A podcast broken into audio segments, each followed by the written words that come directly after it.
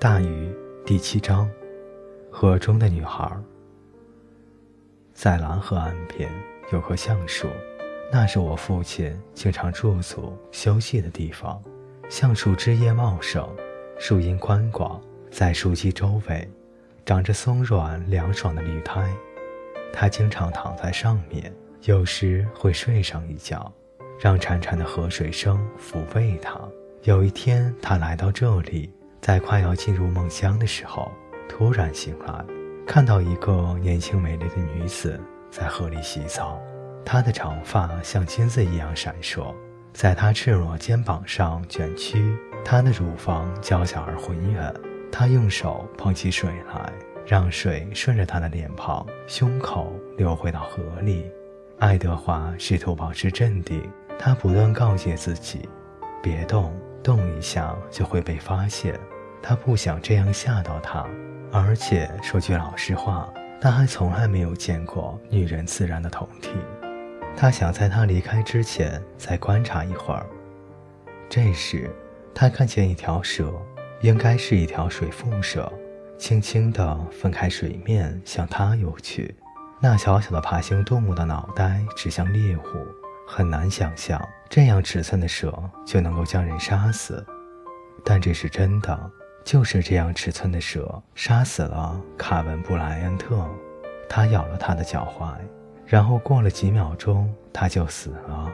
卡文布莱恩特的个子可比女孩大了两倍，所以没有做什么决定。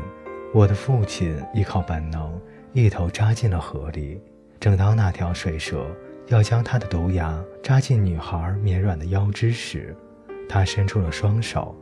当然，他尖叫了起来。一个男人跳进河里向你游过来，你也会尖叫的。他从水里钻了出来，手里的那条蛇翻腾着，他的嘴巴正找着可以咬下去的东西。女孩又尖叫了一声。最后，我父亲用衬衣把蛇盘了起来。我的父亲不愿意杀戮。他要把它送给一个收集蛇的朋友。现在的场景是这样的：一个年轻的男子和一个年轻的女子同时站在齐腰深的蓝河里，都没有穿衬衣，相互注视着。阳光穿过树林，洒在水面上，波光粼粼。但这两人基本都在阴影里，他们相互端详着。除了天籁，鸦雀无声。现在很难开口。因为你能说些什么呢？我叫爱德华，你叫什么？你不会这样说的。你应该会回应他说的话。等他能够说话的时候，你救了我的命，是这样的，不是吗？他差点被一条毒蛇咬到，而他救了他，并且冒着生命的危险。尽管两人都没有提这茬，不需要提，他们都知道。你真勇敢。他说：“不，夫人。”我父亲说：“虽然女孩比他大不到哪儿去。”我刚看到您，然后我看到蛇，然后我就，啊，我就跳了下去。你叫什么名字？爱德华。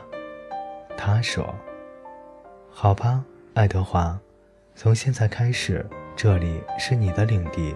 我们叫它爱德华林。”这棵树，这一段河流，这一切，任何让你感到不开心、需要改变些什么的时候，你来这儿，休息一下，想一想。好的，他说。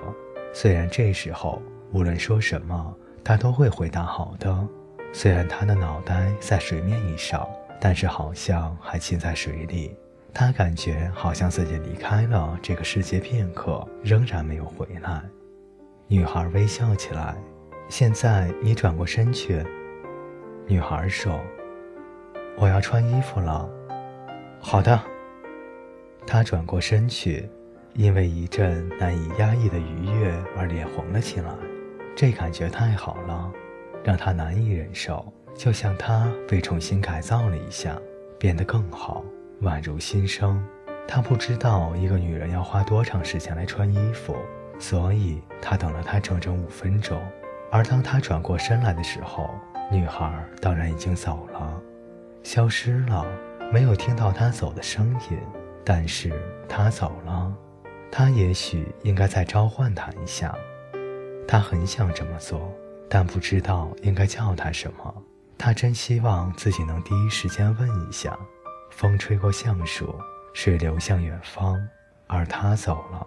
他的衬衣里根本不是蛇，而是一节木棍，一节褐色的木棍，看起来却是像蛇。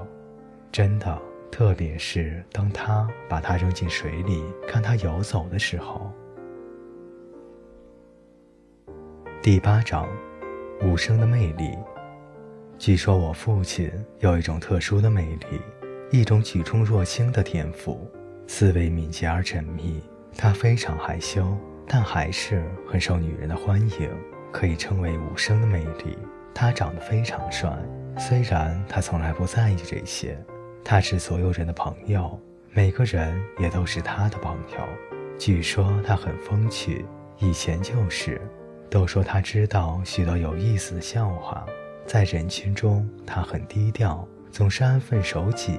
但如果能和他独处的话，显然这是许多阿什兰女人梦寐以求的事。他真的能让你发笑，据说你能听见他们的笑声一直持续到深夜。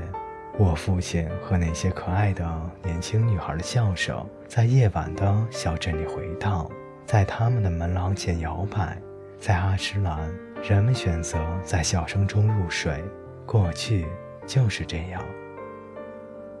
各位听众朋友，感谢您的陪伴，本节故事就为您播讲到这里，我们下节再见。